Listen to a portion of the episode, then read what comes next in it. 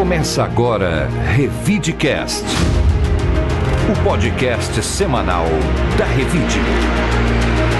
Oferecimento Ribeirão Shopping, sempre muito mais. Olá, eu sou a Bel de Farias, bem-vindo ao nosso Revidecast, o podcast da Revide. Aqui você vai saber tudo o que aconteceu de mais importante na última semana. Olá, eu sou o Murilo Pinheiro. E vamos começar o nosso podcast de hoje com a notícia de que o consórcio pró-urbano, o grupo concessionário do transporte coletivo urbano de Ribeirão Preto, formado por Rápido do Oeste 50% e Transcorp 50%, que opera com 119 linhas e 352 ônibus na cidade, receberá do governo municipal o valor de 70 milhões de reais. O prefeito Duarte Nogueira, PSDB, encaminhou à Câmara de Vereadores projeto de lei complementar que prevê repasse de mais de 70 milhões para socorrer o consórcio pró-urbano. Se os vereadores endossarem a proposta do prefeito, será a segunda vez que a prefeitura usa dinheiro do contribuinte para ajudar o concessionário do transporte coletivo. O primeiro repasse aconteceu no ano passado, também sob a justificativa de mitigar o desequilíbrio financeiro provocado pela pandemia do coronavírus. O executivo propôs e a Câmara aprovou repasse de 17 milhões para o consórcio. A proposta foi aprovada pelos vereadores no dia 8 de junho e sancionada pelo prefeito no dia 9. O consórcio pró-urbano ofereceu 134 ônibus para a prefeitura de Ribeirão Preto como garantia para o repasse e 68 da Rápido Oeste e 66 da Transcorp. A proposta de calção foi encaminhada para o secretário municipal da Justiça, Alessandro Irata, após o consórcio ser notificado oficialmente pela pasta sobre a decisão liminar expedida pela juíza Lucilene Aparecida Canela de Melo, da segunda vara da Fazenda Pública. A nova proposta foi protocolada na terça-feira, dia 18, com a justificativa de readequação do contrato de concessão da exploração e prestação de serviço do transporte coletivo, assinado em maio de 2012 na gestão da então prefeita Darcy Vera. Entre as medidas previstas está a injeção de 70 milhões a prefeitura ainda diz que o grupo cobra 80 milhões do município e que essa cobrança seria arquivada. Diz também que o objetivo é acabar com o desequilíbrio do contrato, detectado por uma auditoria realizada por consultoria especializada e divulgada em julho. O balanço revela prejuízo durante o período da pandemia de 83 milhões. Caso o projeto seja aprovado, os repasses serão realizados em quatro parcelas sendo 20 milhões em novembro, 20 milhões em janeiro do próximo ano, outros 20 milhões em junho e 10 milhões em janeiro de 2024.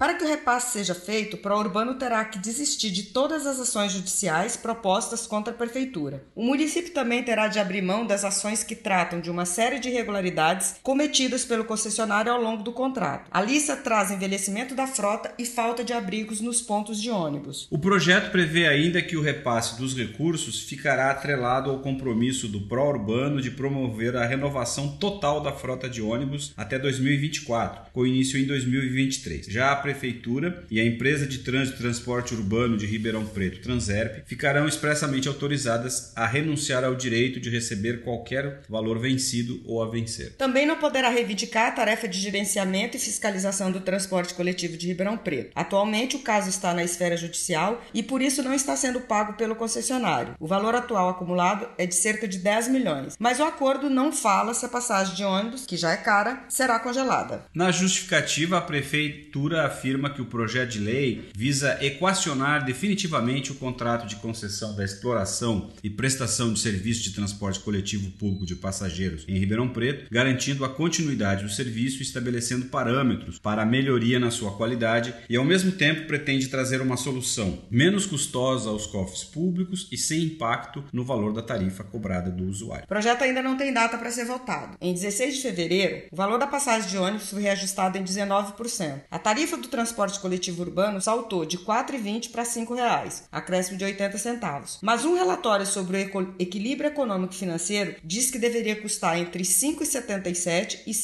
7,02 para evitar o crescimento do déficit do setor. Em Ribeirão Preto, o custo real de um passageiro seria de R$ 7,65. Murilo, esse contrato do Pró-Urbano é alvo de várias ações e inquéritos instaurados pelo Ministério Público de São Paulo. E que acumula somente entre janeiro e julho deste ano 1.064 queixas de passageiros. Um assunto que merece da Câmara um bom estudo e uma discussão clara com a sociedade. Pois é, essa proposta da Prefeitura é o sonho de consumo de todos os empresários. Você empreende, arrisca numa atividade privada, se der certo você ganha dinheiro, se não der, a Prefeitura vai lá e te paga 70 milhões de reais. Né? Então, assim, o consórcio foi amplamente contemplado. Isso aí é um grande acordão né, feito entre a Prefeitura, que retira todas as suas ações que ela teria direito. O mesmo consórcio também está aqui diz que vai ter que retirar as suas ações, né? É, e aí, assim, a única lógica que a prefeitura tenta passar é que o serviço de transporte é um, é um serviço essencial para a cidade que não pode ficar com nenhuma interrupção. Mas uma prefeitura pegar um dinheiro do contribuinte e financiar a iniciativa privada da forma como está sendo feita é realmente algo muito questionável e não é pouco dinheiro, né? São 70 milhões. Então saibam todos os moradores e contribuintes contribuintes de Ribeirão Preto, mesmo aqueles que não usam ônibus, que eles estão pagando essa conta. Tem um outro detalhe, né, Murilo? Hoje eu estava conversando com uma pessoa do setor da saúde e uma coisa que tem sido exaustivamente discutido no Brasil é a questão do SUS. É quanto que o SUS paga para quem se utiliza no, nos hospitais públicos é, da necessidade da saúde. Então eles estão questionando se a prefeitura tem dinheiro para 70 milhões para o transporte público e a saúde.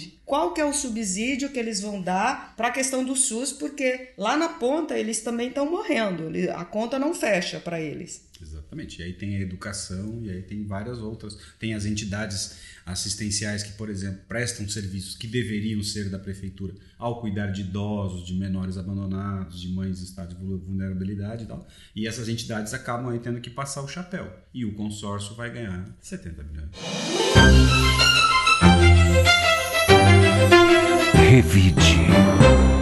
Outro assunto de política, a Câmara de Vereadores de Ribeirão Preto aprovou na noite desta terça-feira, dia 18, por 12 votos a 6, um projeto de lei que flexibiliza a Lei Cidade Limpa. As mudanças permitem a instalação de anúncios que propaguem versículos bíblicos e cria a possibilidade de utilizar painéis de LED para a realização de publicidade. O projeto, que é de autoria da Prefeitura, teve quatro emendas adicionadas pelo Legislativo após ser uma das pautas tratadas em uma sessão ordinária da Câmara. As alterações propostas pelos vereadores delimitam os locais onde serão permitidos a colocação de anúncios publicitários, regulam o brilho das telas de de LED e horário em que essas podem funcionar com determinada intensidade, os tipos de anúncios que serão veiculados. O texto segue para o executivo, que decidirá se o projeto será sancionado ou vetado. A justificativa apresentada pela prefeitura no projeto de alteração da Lei Cidade Limpa em relação a versículos bíblicos é que isso permite a propagação de um ambiente urbano de respeito às diferentes crenças religiosas. No que diz respeito aos painéis de LED, o projeto de lei visa permitir a utilização de uma forma mais moderna de publicidade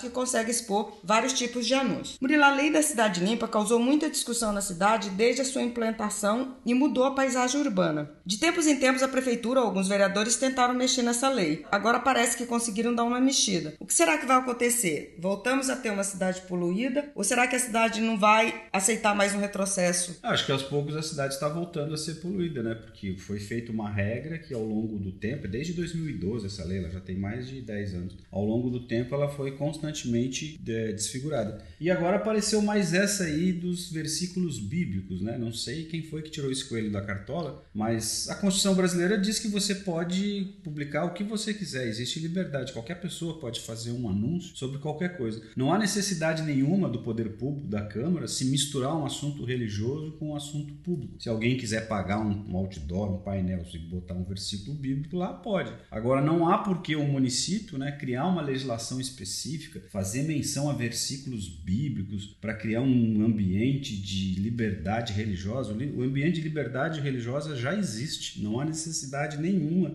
de alguém puxar esse coelho aí e colocar como se isso pode. Não, isso pode, tudo pode. Você vai só responder depois pelo aquilo que você publicou. Então, tá valendo, em tese vale tudo, né? É tudo que não seja ofensivo, que não cause danos a outros. É estranho essas proposições que saem da Câmara de Vereadores. Revide.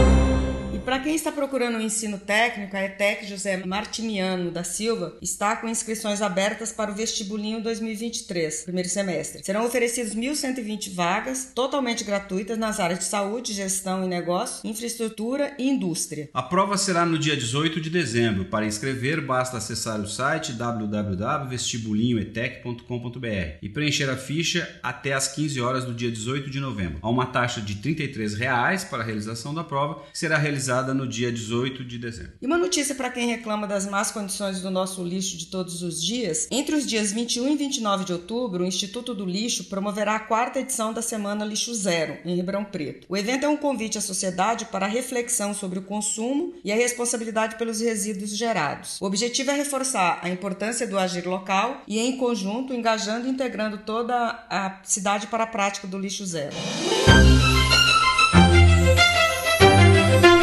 Revide.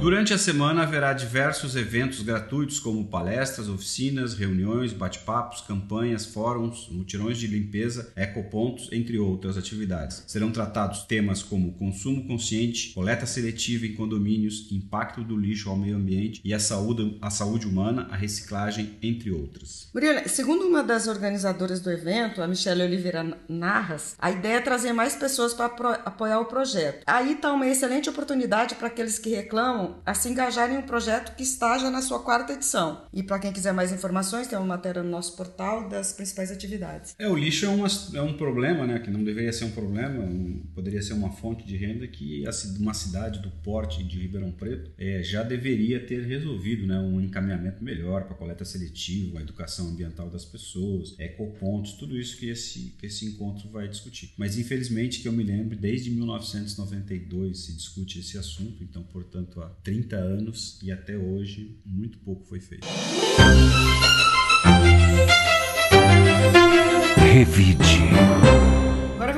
Para uma matéria de cultura que também é uma oportunidade de saber mais sobre a história da cidade. A USP Filarmônica comemora os 70 anos da Faculdade de Medicina de Ribeirão Preto na próxima terça-feira, dia 25, às 20 horas, no Teatro Pedro II. Na ocasião, a orquestra também celebra os 20 anos do curso de música da USP de Ribeirão. Para esta apresentação especial foram convidados os solistas Fernando Crespo, Corvisier, piano, Yuca de Almeida Prado, soprano, Elaine Cecília Magione, Sulpício, percussão, Wagner Ferreira, canto com microfone, José Gustavo Julião de Camargo, viola caipira e Gustavo Silveira Costa, violão. A regência do maestro Rubens Russomano Ricciardi. O concerto conta com a entrada do cortejo universitário, que reúne a reitoria, as pró-reitorias, além do diretor e vice-diretor, ex-diretores e vice-diretores, docentes eméritos e professores que integram a congregação da faculdade, além dos diretores das outras unidades de ensino e pesquisa do campus de Ribeirão Preto. O evento terá ainda o lançamento do livro da Faculdade de Medicina de Ribeirão Preto, Quarta Década, que relata as histórias, atividades e memórias vividas entre os anos de 1982 e 1992. A organização da obra foi feita pelos professores da Faculdade de Medicina de Ribeirão Preto, Maria de Lourdes Veronese, Valdez Roberto Bolela, Jorge Elias Júnior e Rui Alberto Ferrieri. Um outro destaque é o lançamento da exposição A Excelência em Sete Décadas, Faculdade de Medicina de Ribeirão e os eventos comemorativos, que foi idealizado pelos diretores Rui Alberto Ferriani e Jorge Elias Júnior, desenvolvido por Rose Brits Lessa, com assessoria da professora Maria de Lourdes Veronese, todos da Faculdade de Medicina. A mostra resgata trechos de jornais impressos e fotos das comemorações em cada década da história. Como sempre nos concertos da, da USP Filarmônica, a orquestra recebe o público de forma livre e gratuita, sem necessidade de retirar ingresso. Murilo, uma bela homenagem para uma das melhores faculdades de medicina do país, que completa 70 anos, e nessa exposição certamente nós estaremos lá, porque muito fizemos matérias sobre os, a Faculdade de Medicina de Ribeirão Preto. Sim, sobre a USP, sobre a USP Filarmônica, né, até sobre o curso de música. É, nós já fizemos bastante material a respeito disso e, e, a faculdade de medicina realmente é um orgulho dessa cidade, né? Foi a partir daí que se desenvolveu o campus da USP e hoje esse polo de medicina que é reconhecido nacionalmente e internacionalmente, com várias clínicas, hospitais, é, centros de pesquisa, tudo isso né, teve como embrião esse curso de medicina da USP que é motivo de orgulho para todos os ribeirão pretanos. Revide de gastronomia. Começou na quinta-feira, dia 20 de outubro, a segunda edição do Restaurante Week em Ribeirão Preto. A 11ª Ribeirão Preto Restaurante Week tem como tema releituras do clássico Originalidade Brasileira, que desafiará os chefes participantes a elaborarem novas versões de receitas internacionalmente conhecidas com técnicas, temperos, ingredientes e características bem brasileiras. O evento Restaurante Week ocorre em diversas capitais brasileiras e algumas cidades como Ribeirão, Santos, Campinas e reúne os principais restaurantes e bistrôs que oferecem menus completos, entrada, prato principal e sobremesa, a um valor fixo. As receitas são sempre originais, criadas especialmente para o festival. É uma oportunidade de lazer, celebrações, encontros e até negócios. Desde seu início, o festival tem atingido seus objetivos originais de valorizar os negócios locais, a criatividade dos chefs, movimentar o turismo, valorizar a cultura regional e divulgar os polos gastronômicos de cada local. Todas as casas participantes do festival e detalhes sobre os menus estão no site www.restauranteweek.com.br. O festival tem menus diferenciados. O preço tradicional custa R$ 49,90 almoço e R$ 64,90 o jantar. Saiba mais em restaurante week, arroba restaurante week Brasil. Uma boa oportunidade para quem gosta de uma boa comida e de também prestigiar os bons restaurantes da cidade. Como a gente já comentou aqui, o setor de bares e restaurantes foi um dos mais prejudicados durante a pandemia e essas iniciativas são muito boas para que o público possa conhecer. A, tá, tem abrido muitos restaurantes novos, né? E essa é uma oportunidade de, para os consumidores de conhecer novos restaurantes, novos pratos e isso também ajudar um pouco o setor a se recuperar daqueles dois anos em que muitos estabelecimentos ficaram muito tempo fechados e alguns nem conseguiram reabrir. Agora, Paulo Apolinário, editor da revista Revide, vai falar sobre a edição desta semana, que terá exclusivamente a versão digital. Paulo, quais os destaques desta edição? Oi, Bel, Murilo e ouvintes do Revidecast. Na matéria de capa da Revide desta semana, que sai na versão digital,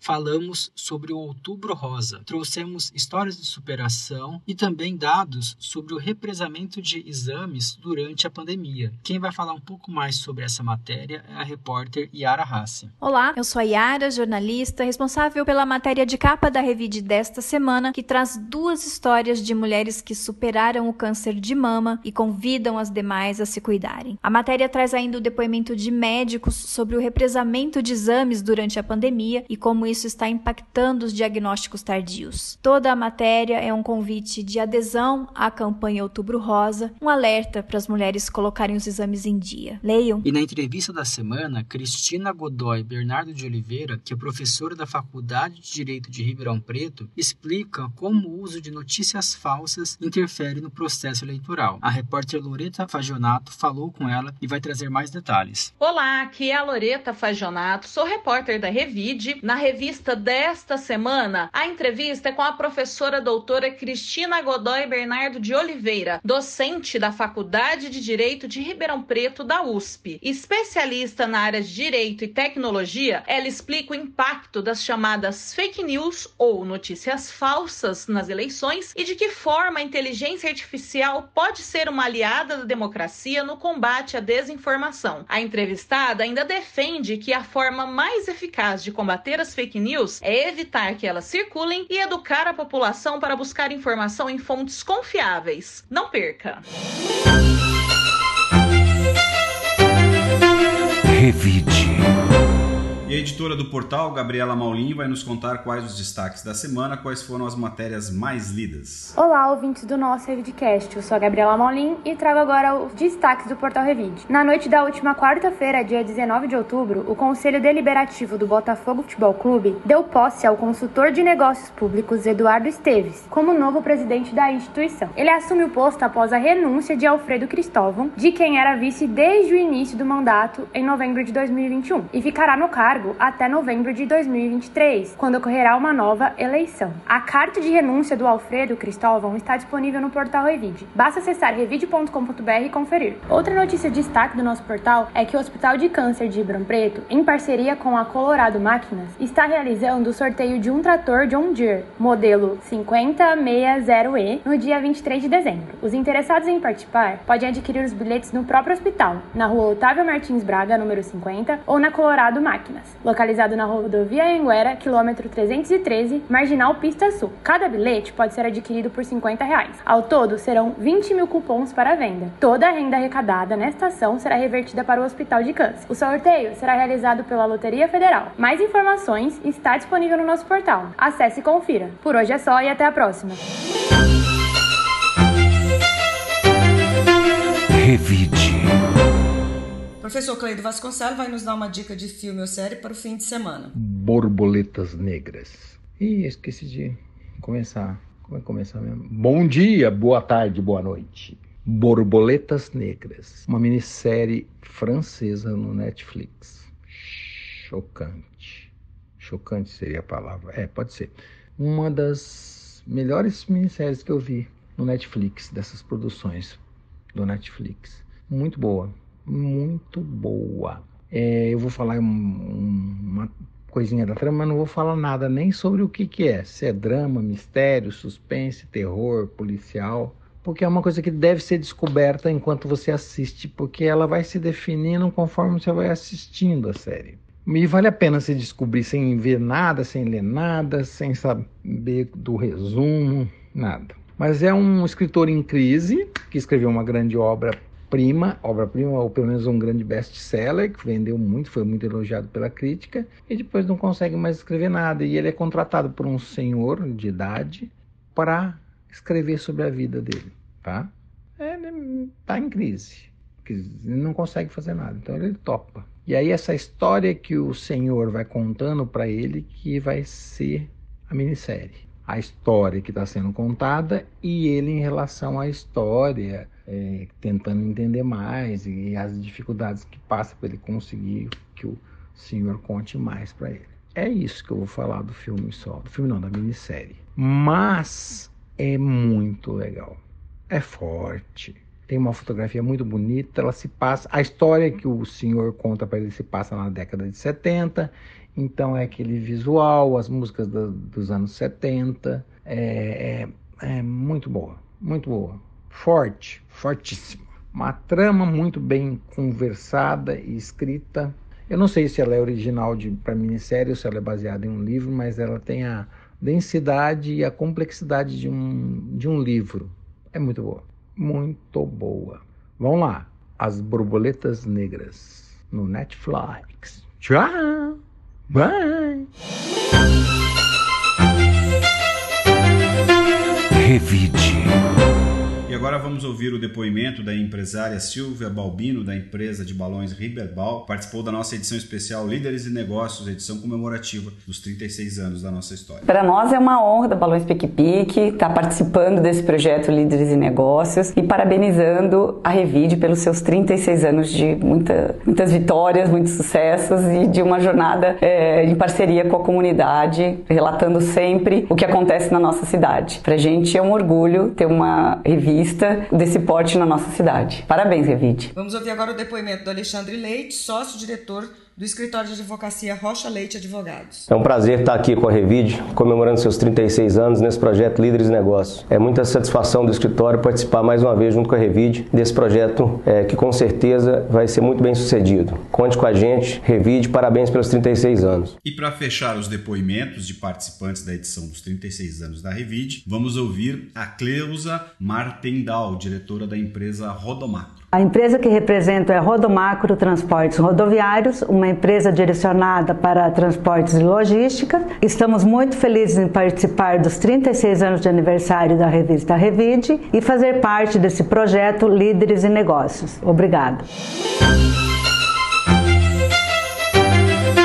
Revide hoje ficamos por aqui. Quero agradecer os ouvintes que nos acompanham toda semana e desejar um excelente fim de semana para todos. Um bom fim de semana para todos e obrigado por nos acompanhar. Até a semana que vem. O Revidcast tem a edição do Rodrigo Leone está disponível nas plataformas de áudio Spotify, Amazon, YouTube, SoundCloud, Deezer, Apple Podcasts e Google Podcasts.